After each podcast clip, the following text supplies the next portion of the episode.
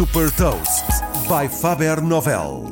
Sou a Sandra Lucas Ribeiro da Faber Novel e trago-lhe as notícias mais relevantes das empresas que lideram a nova economia. Neste Gafanómico destaca as mais recentes inovações e movimentos estratégicos da Uber e do eBay e os resultados da Tesla e do Netflix.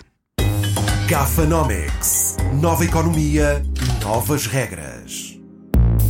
Já é possível encomendar compras de supermercado no Uber. O serviço acaba de ser lançado em 19 cidades na América Latina e no Canadá e prepara-se para entrar brevemente nos Estados Unidos.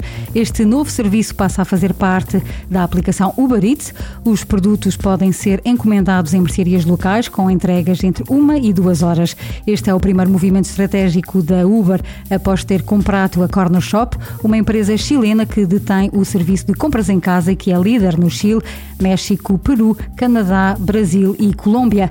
É sem dúvida também um bom ensaio antes de se lançar em território americano. Para já não há sinais deste serviço do Uber na Europa. Um dos negócios mais antigos da internet, criado há 25 anos, vai ser vendido. Trata-se do negócio de classificados do eBay pela empresa norueguesa Advinta por 9.200 milhões de dólares. Com esta compra, que inclui sites como o Gumtree, Autotrade e Motors, torna-se a maior empresa do mundo de classificados online. Recordo que a Advinta nasceu dentro de um grupo de mídia, sendo um bom exemplo de transformação digital no setor dos mídia. Apesar de vender a participação maioritária, o eBay ainda assim vai manter-se como acionista. Apesar do domínio da Google e do Facebook na publicidade online, ainda assim os classificados representaram em 2019 3% de um mercado de 125 mil milhões de dólares de publicidade online só nos Estados Unidos.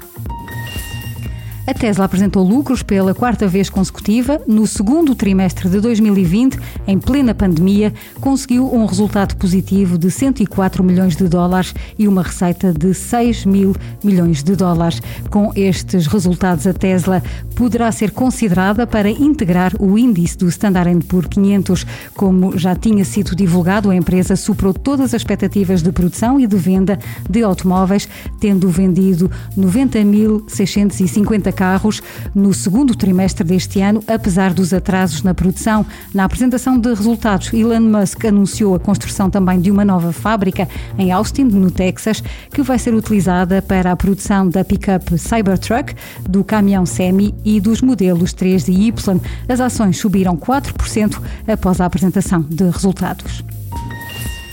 O Netflix também apresentou contas relativas ao segundo trimestre e teve um lucro de 720 milhões de dólares, valor que ficou abaixo das expectativas. A receita foi de 6.100 milhões de dólares, ou seja, um crescimento de 25% relativamente ao mesmo período em 2019. Depois de conquistar um recorde de quase 16 milhões de novos subscritores nos primeiros três meses deste ano, continua ainda assim a crescer e a conquistar novos subscritores mais 10 milhões no segundo trimestre, totalizando mais de 190 milhões de subscritores em todo o mundo.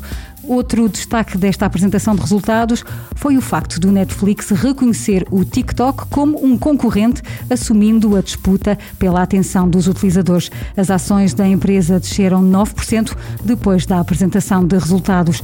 Saiba mais sobre inovação e nova economia em supertoast.pt.